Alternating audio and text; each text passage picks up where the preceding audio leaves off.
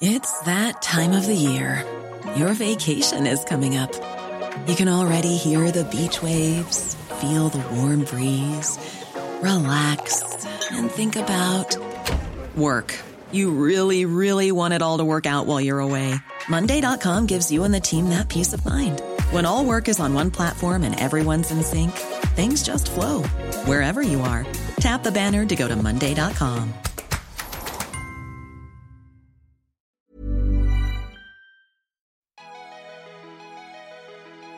Bonjour, je suis Jean-Mathieu Pernin. Bienvenue dans Libellisé, le podcast de Libération qui vous raconte les coulisses de la vie politique française.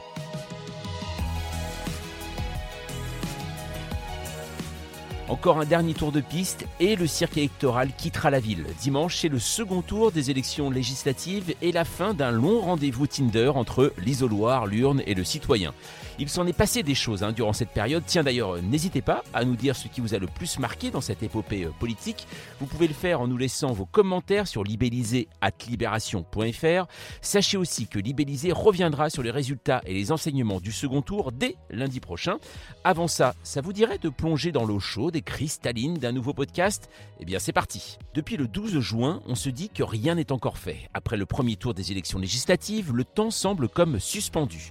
La NUP a réveillé la gauche, mais peut-elle transformer l'essai le 19 juin? La majorité présidentielle peut-elle se relever et remporter une majorité absolue à l'Assemblée? Le Rassemblement national peut-il finalement avoir plus d'élus et devenir un vrai problème au Palais Bourbon? L'abstention sera-t-elle une nouvelle fois l'arbitre de cette élection? Libellisé, épisode 21, second tour des législatives, qui espère quoi Et on va en parler euh, justement avec euh, Lilian Alemagna. Salut. Salut. Alors tu es, toi, tu es chef du service politique de Libération et Jonathan Boucher-Petersen. Salut. Bonjour. Et toi, tu es rédacteur en chef adjoint du service politique hein, de Libération. Donc, on enregistre ce podcast euh, donc jeudi, hein, à trois jours du second tour des élections législatives. Alors, euh, vous qui regardez cette campagne de très près, est-ce qu'on peut dire que, eh bien, ces derniers jours, tout de même, tout ça, c'est un petit peu tendu et d'un coup, c'est devenu intéressant alors que certains trouvaient cette campagne à tonnes C'est devenu intéressant parce y a un enjeu. Il y a un enjeu dans ces élections législatives qui est la, question de la majorité pour, euh, Emmanuel Macron. Euh, les résultats du premier tour font qu'a priori, ce sera très compliqué d'avoir une majorité absolue pour le président de la République, euh, donc des difficultés à gouverner, ou en tout cas à s'appuyer, va devoir s'appuyer sur d'autres forces politiques, qu'ils soient à, à, droite ou aller piocher euh, des socialistes qui pourraient être euh, compatibles avec sa, sa politique. Donc, euh, et puis intéressante parce que la gauche a réalisé un très bon score. Mmh. Est-ce qu'il y, y, y, a une dramatisation véritablement de, de l'enjeu Mélenchon et Macron, ils jouent un peu la partition, c'est moi le chaos. Hein. Oui, on est reparti sur des, sur des campagnes de barrage, encore une fois. Donc on l'a déjà beaucoup vécu pendant la, la présidentielle et notamment l'entre-deux tours avec cette idée que le macronisme était d'abord un barrage contre euh, le risque d'extrême droite. Euh, on avait le sentiment donc que Jean-Luc Mélenchon avait quand même réussi à occuper l'espace avec un certain nombre de, propositions. Euh, je veux dire qu'on est euh, libre d'apprécier ou pas, mais des propositions euh, qui, étaient sur la table, que ce soit la, question du SMIC, que ce soit la question de l'allocation autonomie pour les jeunes, que ce soit sa différenciation assez nette avec Macron sur la question de la retraite. voilà, beaucoup de sujets qui auraient pu faire objet de, de débat et pas forcément de, de stigmatisation ou de, ou de dramatisation. quand on dramatise ou quand on explique que les gens qu'on essayait de rassembler hier sont un risque pour la République, ça montre un grand moment de fébrilité aussi. Parce qu'un des enseignements de ce premier tour, c'est quand même que la, la NUP a, réussi ce pari du premier tour, avec un total de voix qui n'est pas tellement plus important que celui de 2017, mais avec la, force de l'union, et qu'effectivement, quand on se présente avec une seule candidature dans une élection euh, comme les législatives, et eh ben, on, fait le, on fait le plein au premier tour. L'enjeu, c'est dans quelle mesure on est euh, en capacité, dans ces circonstances-là, de transformer l'essai au deuxième. Euh, voilà, et le deuxième enseignement, c'est quand même une majorité sortante qui, qui bah, qui quand même, euh, j'allais dire, patine un peu pour, euh, pour arriver à retrouver une assise, une assise parlementaire.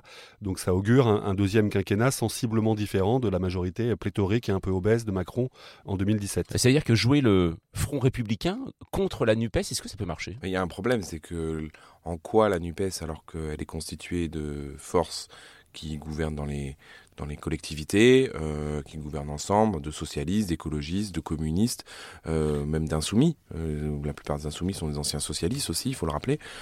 En quoi ce sont des, ce sont des forces anti-républicaines? Et c'est là où il y, a un, il y a un problème chez, Macron et dans sa majorité, c'est que leur stratégie politique est de décalquer celle contre l'extrême droite à celle contre l'extrême gauche. Or, euh, la NUPES n'est pas une force d'extrême gauche. Euh, et donc ça ne parle pas à notamment à l'électorat euh, de gauche qui se sont plutôt insultés de se faire traiter d'extrême gauche, là où ils défendent bah, des valeurs de solidarité, de, meilleure répartition des richesses. et donc il y a une erreur d'analyse depuis le début de, de, de la Macronie de, de faire cette stratégie de, décalque euh, face à l'extrême droite. Après avoir été dans le, dans dans le, slogan du euh, Élysée Mélenchon Premier ministre, donc là ça suscite de l'adhésion, de, l'enthousiasme à l'égard de, de, cette perspective qui doit rester crédible. Euh, c'est vrai que depuis, le, depuis le, résultat du premier tour, on a quand même rebasculé dans l'idée du front anti-Macron, dans l'idée qu'il faut, alors l'expression côté Rassemblement national, c'était éviter de lui donner les pleins pouvoirs, mais en tout cas de se dire qu'il il y a eu pas mal d'analyses pour dire ce qui était le plus mobilisateur à gauche aujourd'hui c'était plutôt de dire euh, euh, empêcher Macron de mener son programme jusqu'au bout, plus que euh, porter Mélenchon à, Matignon. Donc il y a, la responsabilité de ce climat où, chacun grossit le trait, caricature, stigmatise, invective. elle est, je dire, originellement une responsabilité du camp Macron. Aujourd'hui, c'est une tactique qui est, dire, malheureusement adoptée par tout le monde. Alors l'enjeu aussi pour, on va commencer par, par la Nupes. Est-ce que l'enjeu de la Nupes, alors en dehors du fait, on ne sait pas, peut-être qu'elle va gagner dimanche prochain. si elle ne gagne pas, est-ce que déjà c'est d'exister au-delà du second tour en tant qu'ensemble? Mais Déjà, elle existera à l'Assemblée nationale. Ce sera la principale force d'opposition, alors composée de plusieurs groupes, que la NUPES n'aura pas un groupe à part entière, mais sera composée de, groupes euh, des, partis politiques. C'est-à-dire, il y aura un groupe insoumis, il y aura un groupe socialiste, un groupe communiste, un, groupe euh, écologiste. Euh, donc, elle va exister déjà au Parlement sous cette forme. Et il y aura une opposition parlementaire qui sera très importante puisque la France insoumise sera le principal groupe d'opposition, donc aura beaucoup plus de pouvoir à, l'Assemblée qu'elle n'en avait jusqu'à présent.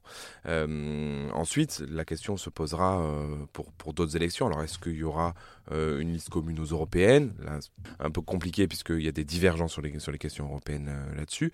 Mais elle va vivre dans les collectivités locales. Dans les collectivités locales, alors souvent c'est des écologistes ou des socialistes qui les dirigent, mais ils sont déjà en alliance avec, alors un peu moins les insoumis, mais euh, les communistes, les socialistes euh, et les écologistes. En tout cas, ce que disent tous les responsables de gauche ou même euh, les militants, c'est le, plaisir qu'ils ont eu d'une certaine manière à se retrouver. Ils ont passé des années à faire la guéguerre à gauche sur euh, essayer de justifier ce qui les différenciait, alors que dans la tête des électeurs, et c'était cette pression à l'union, euh, les gens avaient le sentiment que beaucoup de choses les, rassemblaient, ou en tout cas que si la gauche voulait peser sur ce qu'elle a de commun, et euh, eh ben, il fallait qu'elle qu'elle se présente unie. Donc là, il y a eu un moment un peu de une sorte de, de catharsis collective, et c'est vrai que ça a, ça a laissé un certain nombre de responsables sur le carreau, qui est peut-être la, génération d'avant, qui n'a pas réussi à faire cette espèce de saut anthropologique, mais, mais l'idée de ne pas casser ce qui a été construit et est assez présent à gauche.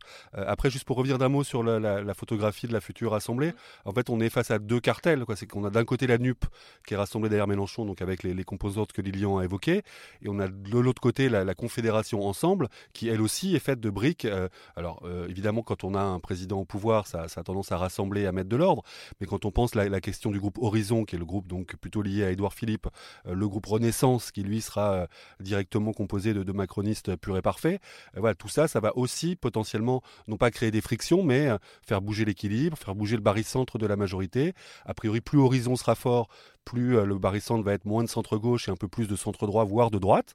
Euh, donc voilà, de part et d'autre, il y aura quand même cette idée d'arriver à faire cohabiter des gens qui ont des, des sensibilités différentes. Alors ça, c'est, on va en parler dans un instant de l'enjeu de la majorité présidentielle, mais est-ce qu'un des enjeux aussi à gauche, c'est la personnalité de Jean-Luc Mélenchon? Parce que c'est vrai qu'il s'est beaucoup investi dans l'entre-deux tours, on l'a beaucoup vu on, entend hein, de temps en temps des gens qui disent Ah, je vois très bien euh, pour la NUPES, mais c'est Jean-Luc Mélenchon. Est-ce que sa personnalité clive encore aujourd'hui? Elle clive, mais elle, permet aussi à des gens de voter pour la NUPES. Euh, aujourd'hui, dans Libération, on a des reportages, notamment à Marseille ou en Seine-et-Marne, et les gens ne connaissent que Mélenchon. C'est la photo de Mélenchon sur le tract qui, va les faire euh, peut-être se déplacer dimanche. Donc euh, c'est aussi une figure mobilisatrice pour ce, pour ce côté-là de la gauche.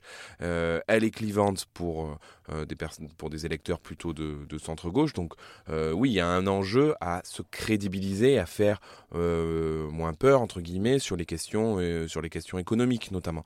et ce sera tout l'enjeu notamment de la dans la future mandature, y compris si les, insoumis récupèrent la présidence de la commission des finances, qui normalement est dévolue à, un groupe d'opposition et par tradition le plus important, de démontrer qu'ils sont responsables, qu'ils ont une autre politique économique, mais qu'elle peut être appliquée et, qu'ils sont une force d'alternance. Mais encore une fois, ce qui était intéressant, c'est que quelle que soit l'étiquette, parce qu'on pourrait se dire, une fois qu'on a dit que la, NUP ou la NUPES existait, il y aurait eu une différenciation en disant des socialistes sont plus rassembleurs, les écolos font plus voter les jeunes, les insoumis continuent à avoir une limite.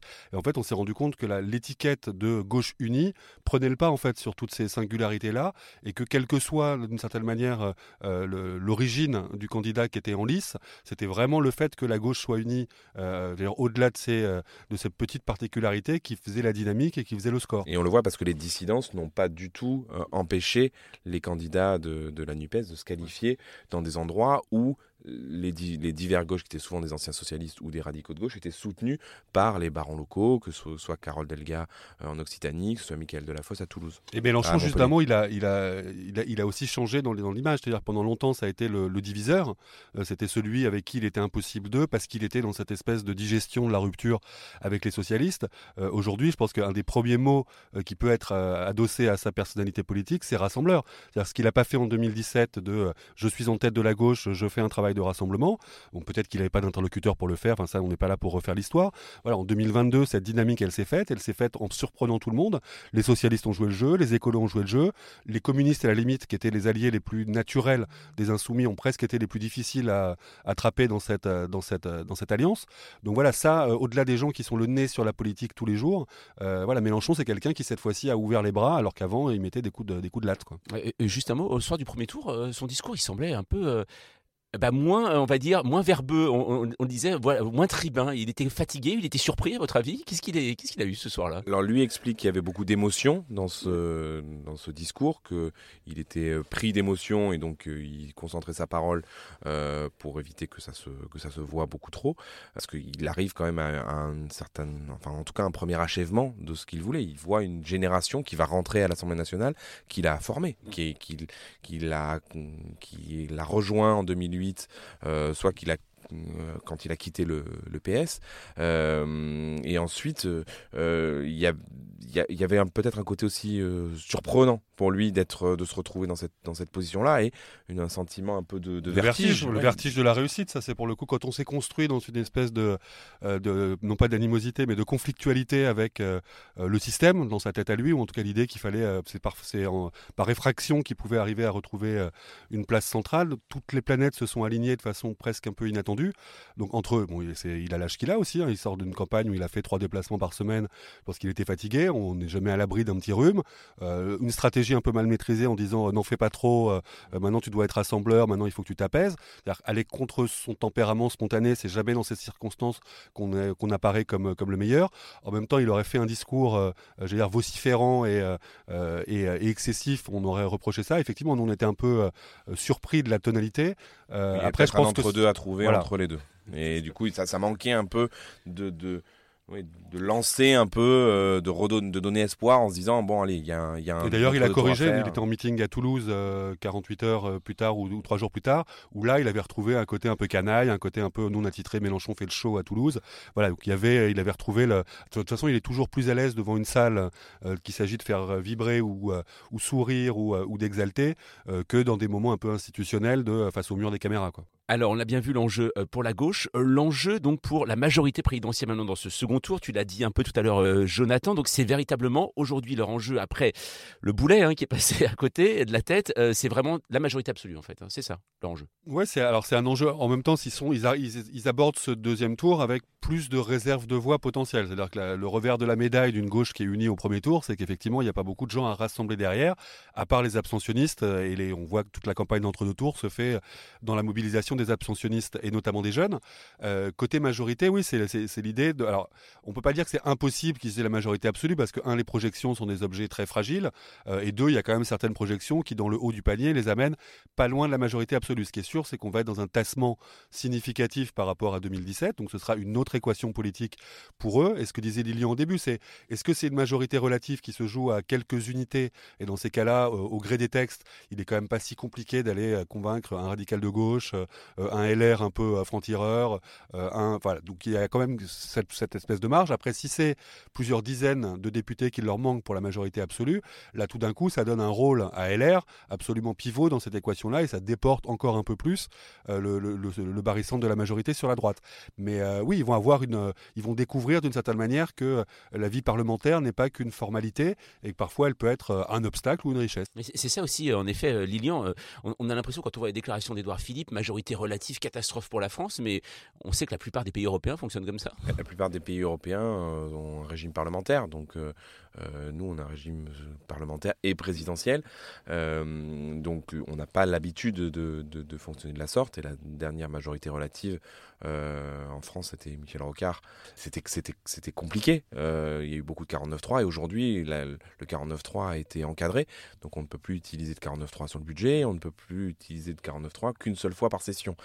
donc, ce serait, ce serait obligé la majorité à, à, composer. Je trouve que dans les derniers propos, notamment ceux d'Edouard Philippe, mais aussi de, Richard Ferrand, il y, a un, il y, a un, peu une difficulté quand même avec la démocratie. C'est-à-dire que s'il y a des élections législatives, euh, c'est que la cohabitation est possible. Donc les cohabitations existaient euh, trois fois sous la Ve République. La droite en a profité, la gauche en a profité, Donc, et a priori le pays n'était pas à genoux. expliquer aujourd'hui que ce serait une catastrophe pour le pays, non, ce sera un résultat démocratique avec lequel il faudrait, euh, il faudrait faire. Et le président de la République a aussi une arme constitutionnelle qui est la dissolution de l'Assemblée nationale s'il estime que euh, la politique qui est menée n'est pas en accord avec, avec ce qu'il avait prévu. Ce serait un risque aussi politique parce que s'il perd les élections législatives derrière, là il y aura un sujet sur la question du président de la République. Mais on a l'impression qu'ils ont une difficulté à, distinguer ce qui serait une difficulté pour le macronisme et une difficulté pour le pays. En fait, c'est euh, a, peut-être que c'est l'absence de culture politique, mais je crois pas. Euh, je pense que c'est surtout beaucoup de mauvaise foi et un rapport effectivement au pluralisme qui est un peu euh, pas forcément évident.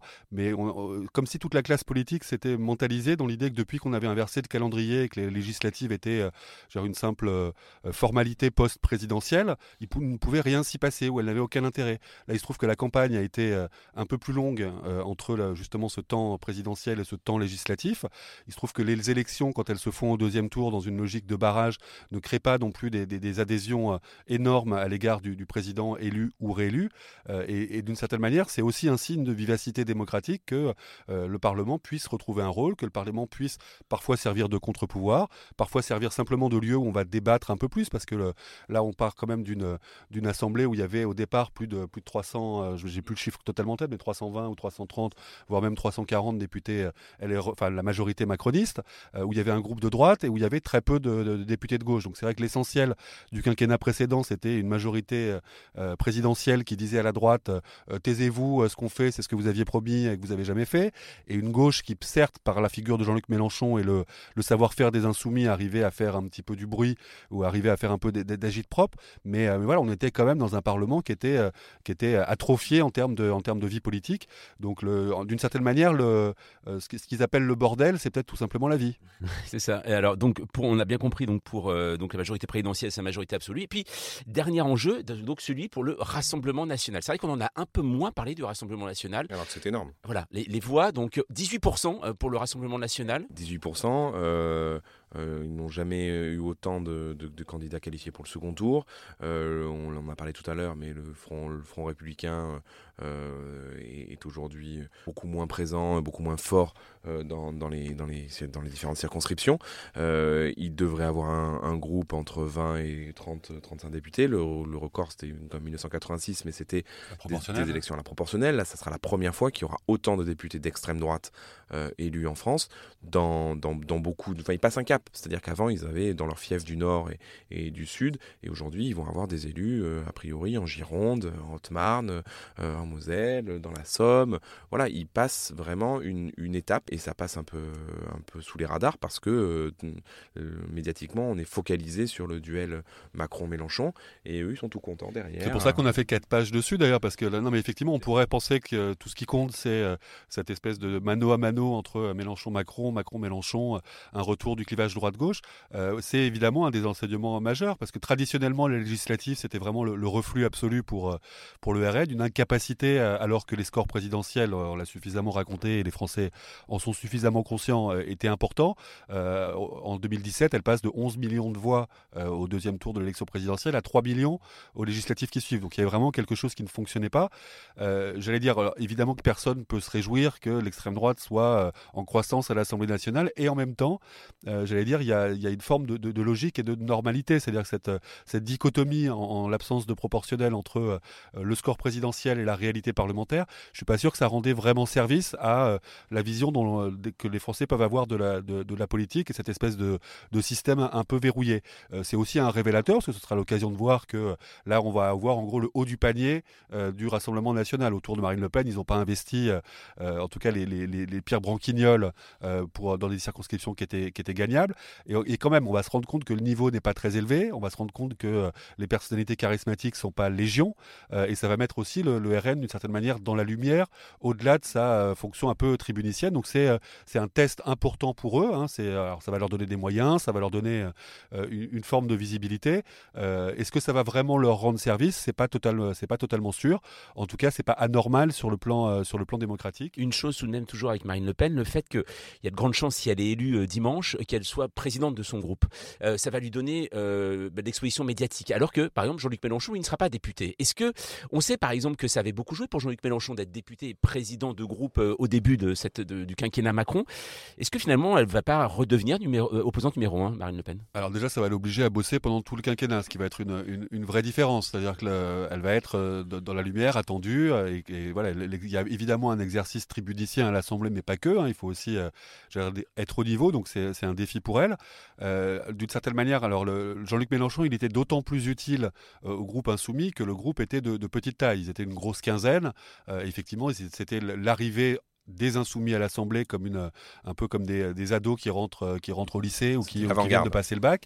Donc il fallait aussi former une, euh, d'une certaine manière une génération. Euh, aujourd'hui, quand ils vont être plus d'une centaine de députés insoumis, avec un certain nombre de, de, députés qui en seront à leur deuxième mandat, avec un certain nombre de personnalités qui aujourd'hui ont pris de, de l'épaisseur, qui ont une surface euh, propre, euh, dire, le rôle de Jean-Luc Mélenchon, le, il sera présent dans les médias, il sera porte-voix d'une certaine manière de la famille insoumise, mais c'est aussi quand on a euh, enfin voilà, quand on a l'âge qu'il a, quand on a la perspective de aussi devoir euh, passer la main, je pense que ça va rendre service aussi au groupe insoumis de pas avoir Jean-Luc Mélenchon qui prend toute la lumière, qui aspire euh, toutes les caméras et qui donc voilà, c'est c'est je veux dire il y a plus de côté positif parce qu'il ne va pas disparaître pour autant et en même temps ça va laisser la possibilité à des Manuel Bompard, à des Mathilde Panot, à des Adrien Quatennens, à des voilà tous ces tous ces gens qu'on voit aussi sur les chaînes d'infos d'être en première ligne à l'Assemblée et c'est pas sûr qu'ils soient plus mauvais que Jean-Luc Mélenchon. Plus que Le Pen pour vous. C'est-à-dire qu'aujourd'hui Mathilde Panot par exemple Le Pen, vous voyez c'est euh, Mais il n'y a pas que Mathilde Panot, il y a Mathilde Panot, il y a Adrien Quatennens, il va y avoir Clémence Guettet, il va y avoir Manuel Bompard, c'est-à-dire que il a il fait rentrer la génération qu'il a formée, ce que je disais, depuis des années. C'est un peu comme euh, euh, à un moment donné, euh, Mitterrand avec, euh, avec Jospin, avec Jox, il a, il a créé une génération, il a ce modèle-là, et, il arrive à laisser cette, cette, trace comme ça dans, dans, des élus qui vont représenter les idées qu'il a portées depuis, depuis des décennies. donc ça, ça, ça, va, ça va leur servir, c'est-à-dire qu'il va y avoir plusieurs euh, insoumis déjà présents euh, et au combat qui ont été formés euh, par Jean-Luc Mélenchon contre l'extrême droite. En revanche, il y aura Olivier Faure, le patron du PS, il y aura Julien Bayou, le patron des écolos, il y aura Fabien Roussel, le patron des, communistes. Donc c'est vrai que Jean-Luc Mélenchon, c'est un choix.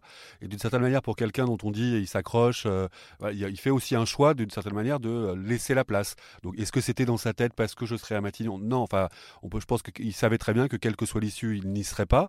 donc je, on, ne sonde pas les âmes, mais c'est peut-être pas la face la plus sombre de Jean-Luc Mélenchon que de ne pas être à l'Assemblée cette fois-ci. Une dernière chose, euh, l'ultime enjeu, euh, bah, on le sait, c'est 52% d'abstention, 78% des 25-34 ans qui ne vont pas voter. Euh, c'est ça le plus compliqué aujourd'hui pour les partis qui sont de droite comme de gauche. 71, non? 71, pardon, oui, exactement, 71 des 25-34 ans. c'est ça le plus difficile aujourd'hui pour les partis? Oui, c'est alors euh, les législatives sont traditionnellement une élection qui mobilise moins que la présidentielle. Euh, on aurait pu imaginer que puisqu'il y avait de l'enjeu d'une certaine manière, ou en tout cas qu'il y avait une existence propre des législatives cette fois-ci, euh, ça mobilise. pareil, on a fait, on a essayé de documenter juste après le premier tour en disant c'est pas tout d'avoir la petite larme à l'œil le dimanche soir en disant ça nous engage tous, responsabilité collective, blablabla. voilà, oui, il y a une difficulté démocratique collective, ce qui ne veut pas dire que les jeunes ne sont pas politisés, ce qui ne veut pas dire que le pays s'intéresse s'intéresse pas au débat public, mais le débouché électoral, parce que euh, peut-être euh, euh, absence de clarté dans les propositions depuis de, longues années, peut-être qu'on est en train de reconstruire quelque chose, hein, et qu'une une assemblée plus, vivante, vivifiante, ça fera du bien.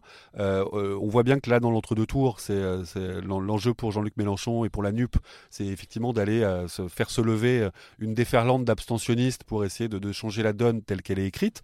ça ne se fait pas d'un claquement de doigts. En revanche, ce qui est sûr, c'est qu'il y a des millions de gens qui ont cru euh, à, l'offre de gauche à la présidentielle et qui ne sont pas déplacés euh, aux législatives. Est-ce que la perspective d'entraver Emmanuel Macron sera suffisante pour les, pour les mobiliser cette fois-ci En tout cas, ce qui est sûr, c'est qu'au-delà même de ce rendez-vous, euh, il y a un enjeu de, de reconstruction, de questionnement collectif et pas juste sur le côté on s'en plaint. Ça veut dire qu'il faut, il faut. alors moi, pas on n'a pas la solution et c'est des choses sur lesquelles on réfléchit souvent.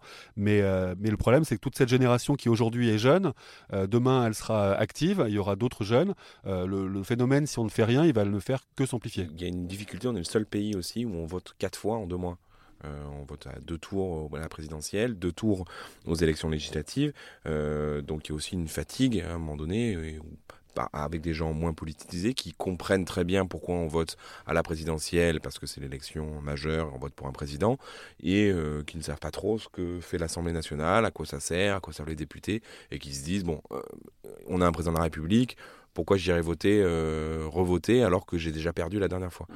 Euh, donc ça, c'est le phénomène qui s'amplifie, qu'on avait déjà remarqué la dernière fois, puisqu'on avait dépassé les 50% d'abstention, euh, et qui, s'amplifie encore cette, fois-ci. Donc il y, y a, un vrai enjeu de, de reparlementariser ce pays, de redonner une vraie, un vrai poids à l'Assemblée nationale et, de, et de sortir d'un peu de ce, de ce césarisme démocratique dans lequel on vit avec euh, un, président qui a beaucoup trop de pouvoir. Et encore une fois, abstention électorale ne veut pas dire euh, dépolitisation absolue. On voit les jeunes, euh, notamment, se mobiliser sur un certain nombre de causes, être sensibilisés à un certain nombre de, sujets.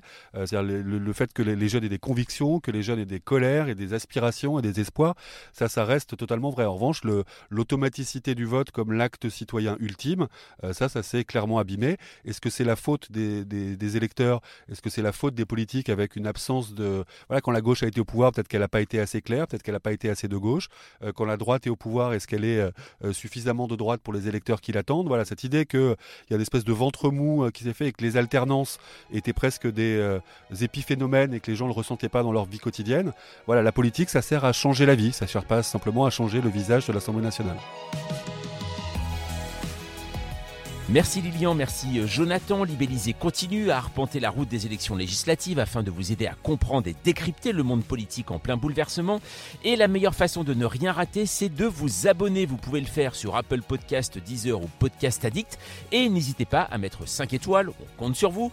Si vous voulez participer, on attend vos messages et notes vocales sur notre boîte mail libellisé at libération.fr. On se retrouve nous lundi prochain pour parler de la nouvelle Assemblée. Et n'oubliez pas, avant ça, on se donne rendez-vous dimanche. Hein, sur le site de libération.fr pour suivre cette journée de deuxième tour des législatives en direct et découvrir les résultats et nos analyses à partir de 20h. On vous attend.